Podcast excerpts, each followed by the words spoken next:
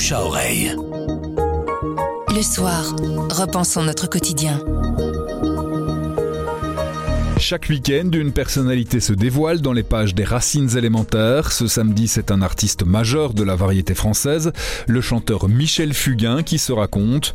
Thierry Coljon et Nicolas Crous signent l'interview. Pourquoi faut-il la lire? Nicolas répond pour nous à cette question.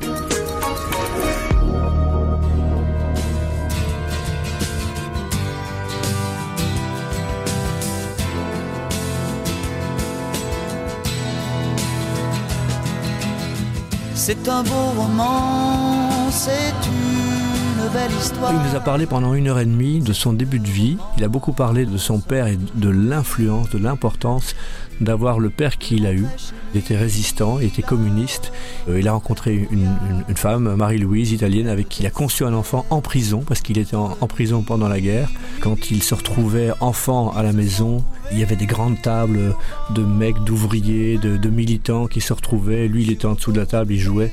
L'idée de troupe est venue de là, en, quelque sorte. C'est marrant parce que devenu un, homme de troupe. Michel Fugain, c'est l'homme qui a écrit une chanson, composé une chanson plus exactement, parce qu'il n'en est pas l'auteur du texte qui s'appelle Le chiffon rouge.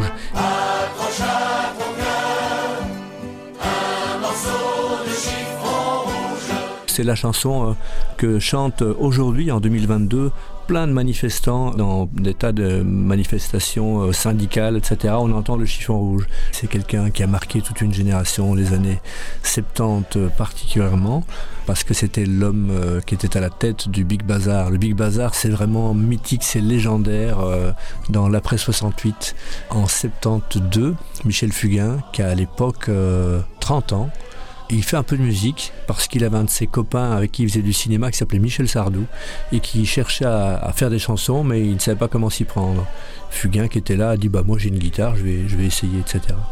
Progressivement, il a été vers une troupe musicale parce que un jour se rendant en Allemagne, alors qu'il travaillait à une comédie musicale, il fait un duo avec une, chanteuse allemande qui s'appelle Marie Rose. Et lors de ce show en Allemagne, il voit une troupe, les Humphrey Singers. Et il trouve ça génial, dément. C'est des gars qui font la fête, qui sont colorés. Il y a un côté un peu babacool, hippie, euh, post-68. Il rentre à Paris, il se dit, mais moi je veux faire ça. Il auditionne des jeunes gens, aucun n'est connu. Il faut qu'il sache danser, il faut qu'il sache euh, chanter, il faut qu'il sache faire les, clowns éventuellement, euh, jouer. Et il monte une troupe en quelques mois ça s'appelle le Big Bazar.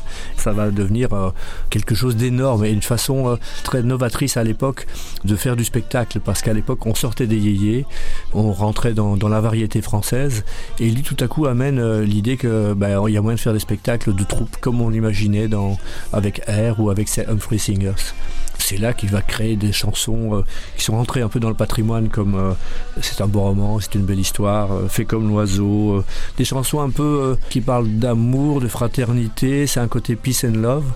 Ce qui était intéressant dans l'interview, on lui dit évidemment Thierry Coljon et moi, bah justement qu'il devait avoir un, côté fleur bleue, 68, euh, hippie. Il dit mais non, pas du tout, pas du tout. Euh, c'est mes auteurs qui écrivaient ces textes-là. Mais moi, je le cite, il disait je roulais en Porsche avec des manteaux de loup. J'étais un vrai connard, j'avais aucune utopie. Il n'était pas loin de dire qu'il était un peu opportuniste parce que c'était euh, dans l'air du temps. Mais il n'empêche que c'était un, c'est quelque chose qu'il a incarné très très fort. Les chansons restent, les chansons sont très belles, c'est des classiques. Période aussi assez heureuse, insouciante, et on n'est pas vraiment là-dedans aujourd'hui.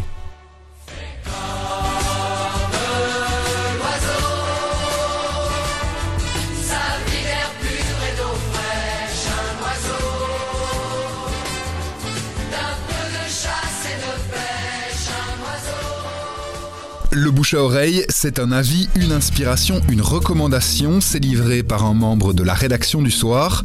Vous nous trouverez sur notre site, notre application et votre plateforme de podcast préférée. À bientôt.